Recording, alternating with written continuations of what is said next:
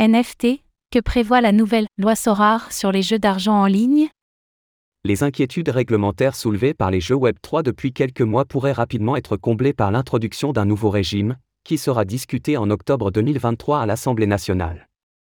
Baptisé. Jeune homme. Aussi surnommé. Loi Sorar.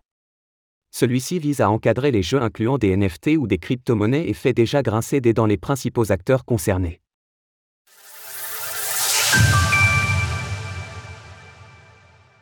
Le projet de loi serait discuté à l'Assemblée nationale. Le projet de loi SREN visant à sécuriser l'espace numérique en France, adopté au Sénat le 5 juillet dernier, est actuellement en cours d'examination à l'Assemblée nationale. Si ce nom vous évoque quelque chose, c'est probablement parce qu'il a récemment fait l'actualité pour des amendements inquiétants au sujet de l'utilisation de VPN sur les réseaux sociaux, aujourd'hui retirés.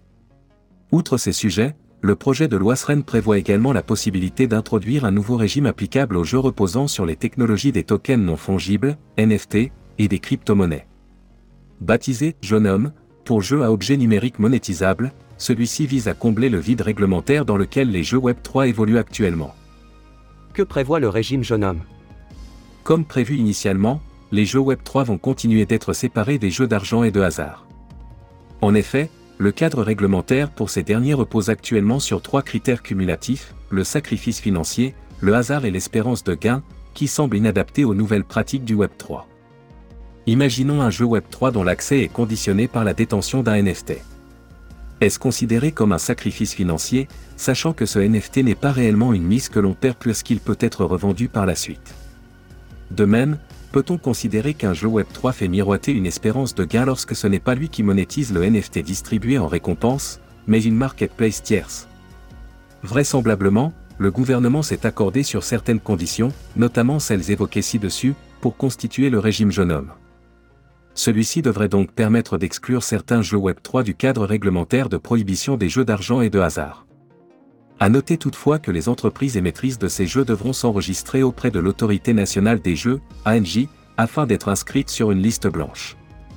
Elles devront également respecter des obligations communes, telles que la protection des mineurs, la transparence ou encore la lutte contre l'addiction des joueurs. Les casinos s'agacent.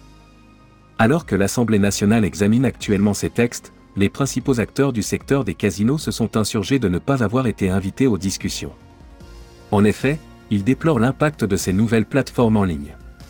Compte tenu du cadre de régulation très léger qu'il est prévu de leur appliquer, les jeunes hommes représentent une porte d'entrée sur le marché national pour les opérateurs de casinos en ligne illégaux qui prolifèrent ces dernières années.